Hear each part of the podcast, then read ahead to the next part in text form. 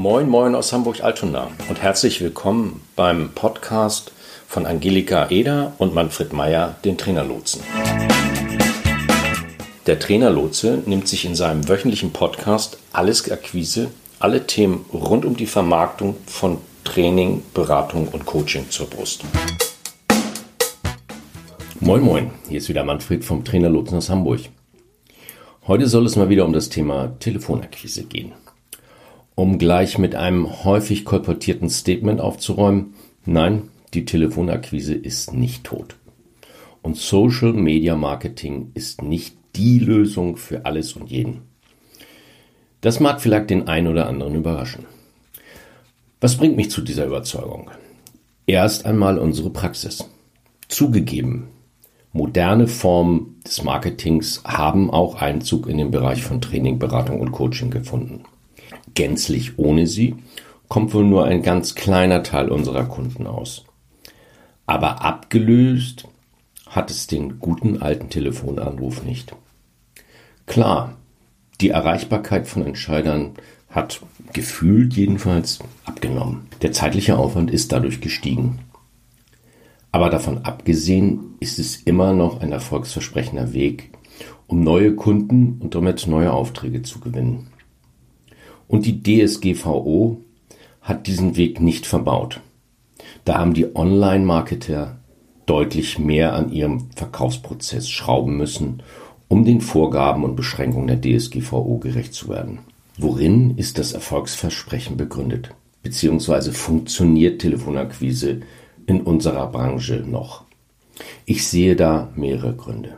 Die große Mehrheit von euch ist im B2B und nicht im B2C-Bereich unterwegs.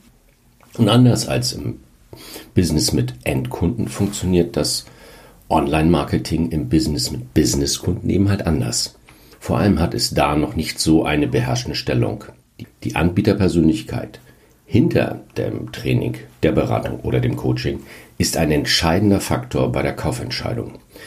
Also sollte oder besser muss der Anbieter frühzeitig im Verkaufsprozess Präsenz zeigen.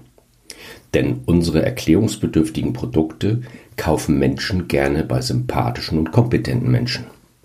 Darüber hinaus sollte man für jede Telefonakquise fundiert vorher in die Recherche investiert haben. Damit sind dann gleich mehrere Punkte abgearbeitet. Man kann jederzeit belegen, dass es ein berechtigtes und begründetes Interesse an der Kontaktaufnahme mit diesen möglichen Kunden gibt.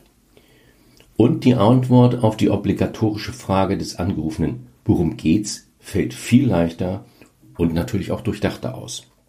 Und der Angerufene erfährt eine Wertschätzung denn man hat sich vor dem Anruf einigen Mühen unterzogen, um zu verhindern, dass man aufs Gratewohl jemanden mal so mir nichts, dir nichts anruft und die Zeit stiehlt. Damit wären dann nämlich auch die Erfolgsaussichten sehr gering. Und der Spaßfaktor hätte sich auf beiden Seiten in engen Grenzen gehalten.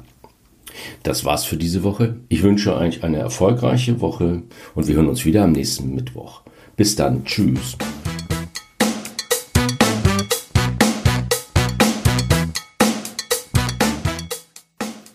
Das war's für heute. Wir sind am Ende dieser Folge angelangt. Vielen Dank fürs Zuhören. Weitere Informationen findet ihr in den Show Notes zur Sendung auf trainerlotse.de-podcast. Solltet ihr noch Fragen haben oder uns einfach kontaktieren wollen, dann schreibt uns eine Mail an ahoy.trainerlotse.de. Zum Schluss haben wir noch ein paar Hinweise und eine Bitte. Wir sind sehr gespannt auf eure Feedbacks. Also mailt uns gerne, was euch durch den Kopf geht. Wir antworten direkt oder machen zu einer eurer Fragen bzw. Anregungen eine eigene Podcast-Folge. Und dann freuen wir uns natürlich auch, wenn ihr unseren Podcast abonniert und bewertet. Bis nächste Woche. Tschüss.